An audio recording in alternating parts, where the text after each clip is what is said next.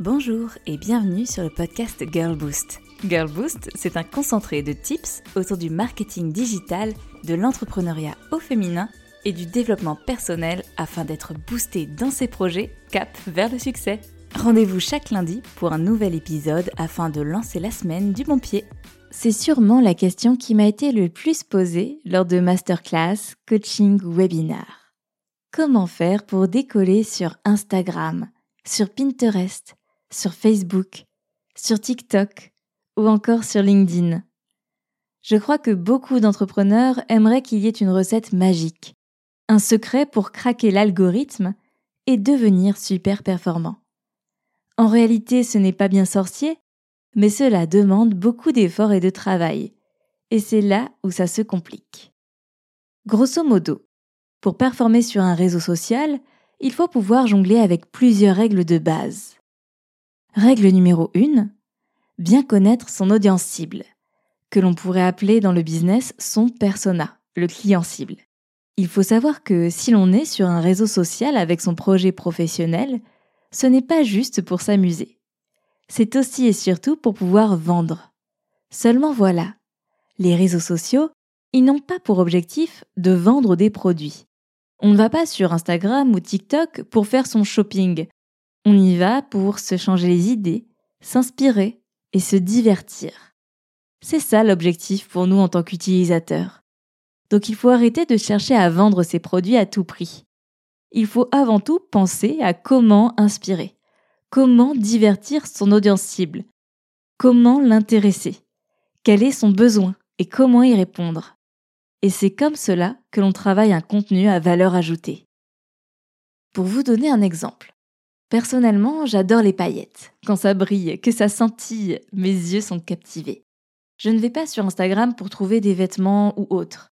J'y vais soit pour mon travail, faire de la veille concurrentielle, m'inspirer moi-même, communiquer avec ma communauté, soit pour mon côté perso. Je vais aller découvrir des nouveaux créateurs, consommer du contenu comme tout le monde, etc. Si maintenant, dans le contenu que je vois, je tombe nez à nez avec une jolie vidéo qui met en avant une veste toute pailletée, portée par une personne lambda qui montre son look. Mes yeux vont directement la repérer. Je vais cliquer dessus. Je vais sûrement aller voir si la marque est indiquée pour aller chercher la fiche produit, le prix, voir si ça me plaît vraiment. Ou s'il n'y a pas d'infos, je vais aller commenter la vidéo pour savoir d'où vient cette superbe veste. Une fois que j'ai l'info, je vais aller regarder ce qui m'intéresse. Et peut-être que je vais l'acheter. Mais dans la plupart des cas, les achats ne se font pas en un clic. On va enregistrer, revenir dessus plusieurs fois dans les jours et semaines qui suivent, et on va finir par acheter, soit parce que l'objet de nos désirs, ici la paillette, nous obsède et qu'on va trouver le moyen de financer l'achat, soit parce qu'il va y avoir une promotion, un geste qu'on ne veut pas louper. Si j'avais vu directement une fiche produit ou une publication commerciale avec une promo dessus, je n'aurais sûrement pas adhéré. Parce qu'ici, j'ai avant tout été inspirée. Inspirée par un look, par une vidéo, et j'ai même parfois dû aller chercher moi-même l'information en posant la question d'où vient-elle. Et ça, eh bien, ça fait toute la différence. La démarche ici est volontaire et vient bien d'un coup de cœur porté par l'inspiration avant tout. C'est comme ça qu'on va finir par acheter. Alors, cet exemple ultra concret est applicable dans n'importe quelle situation. Vendre un service B2B, vendre du coaching, vendre une formation en ligne, un meuble ou bien une tasse en céramique. Un beau contenu, une inspiration, un avis client, un partage d'expérience fait vendre. Et c'est là tout l'enjeu de son contenu sur un réseau social. Il faut trouver ce que vient chercher notre audience cible pour la combler avec des contenus adaptés, qui vont la faire rêver, voyager, adhérer à nos valeurs, et qui vont petit à petit, étape par étape, la convertir. Règle de base numéro 2. Pensez comme l'algorithme. Le but de l'algorithme, c'est de nous faire rester le plus longtemps possible sur la plateforme. Parce que c'est comme ça que l'on fidélise et que l'on peut monétiser l'audience. En résumé, plus l'utilisateur reste longtemps sur les réseaux sociaux, plus le réseau social va pouvoir analyser ses données et lui montrer des publicités ciblées et adaptées. et c'est comme cela qu'il va faire son beurre.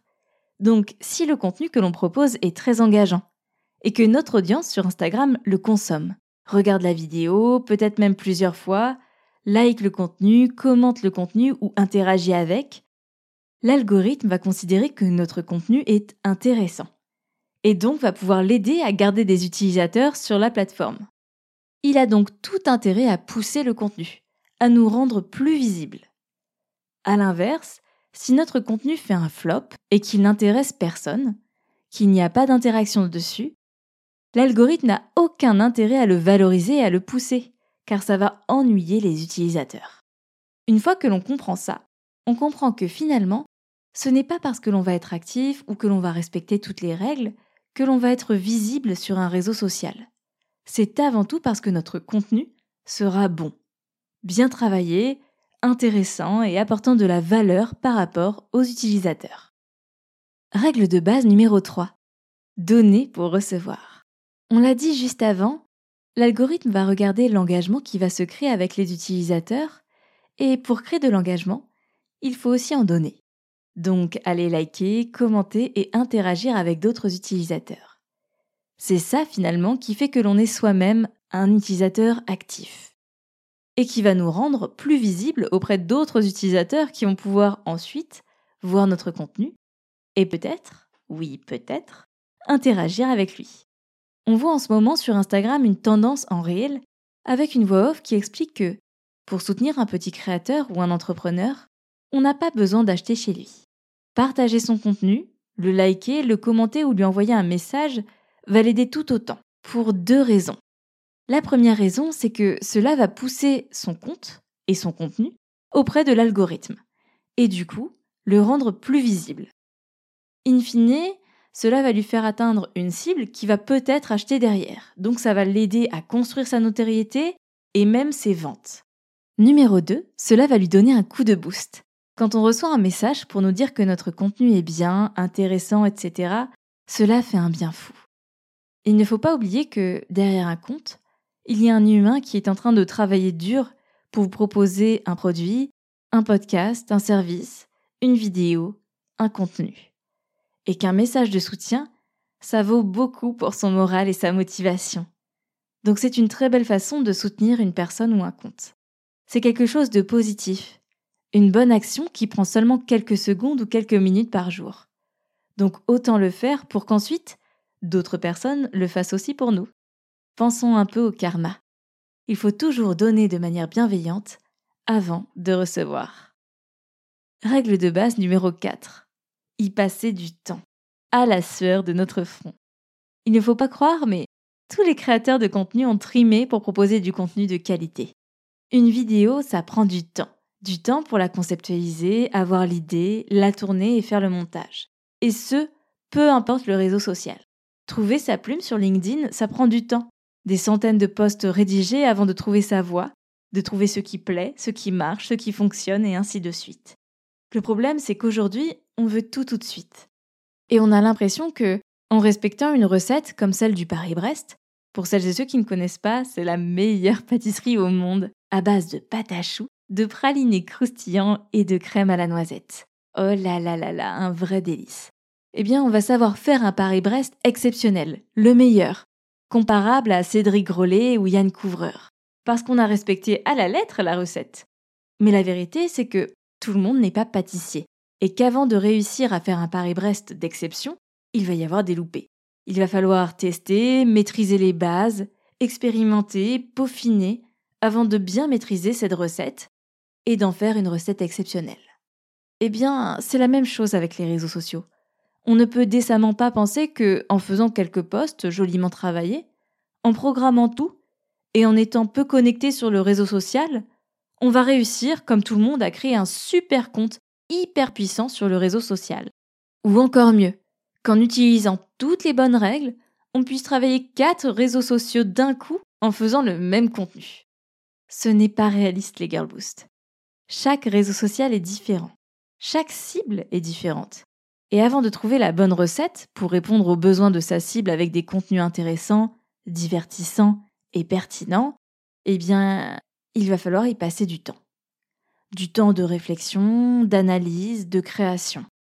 Donc oui, il n'y a pas de recette miracle pour performer sur un réseau social. Le vrai secret, c'est d'y consacrer du temps, beaucoup de temps, de persévérer, de peaufiner. Et attention, on ne parle pas ici de temps à scroller inutilement. On parle réellement du temps à tester, faire des montages, faire des tournages, créer de l'engagement, publier ultra méga régulièrement, des contenus intéressants. Comprendre le vrai intérêt du réseau social, répondre à un besoin, répondre à une demande, et ainsi intéresser les utilisateurs du réseau social en question. Pas tous les utilisateurs, non bien sûr, mais ceux que l'on souhaite cibler pour notre business, pour notre projet. Alors, si vous vous demandiez pourquoi vous n'arrivez pas à percer sur le réseau social sur lequel vous êtes, même si vous publiez deux ou trois fois par semaine, posez-vous les bonnes questions. Mettez tout à plat. Réfléchissez à ce que vous avez bien fait et moins bien fait à la lumière des différents points ci-dessus. Pensez à votre audience cible. Chiffonnez votre calendrier éditorial et construisez un nouveau plan de bataille. Car vous n'arriverez pas à performer sur un réseau social sans y consacrer du temps. Et si vous ne savez plus comment faire, quoi faire et où aller, il y a toujours Girl Boost pour vous aider. Prenez rendez-vous gratuitement sur le site pour faire le point et vous donner toutes les chances de succès. À vos réflexions les Girl Boost. Et à lundi prochain pour un nouvel épisode.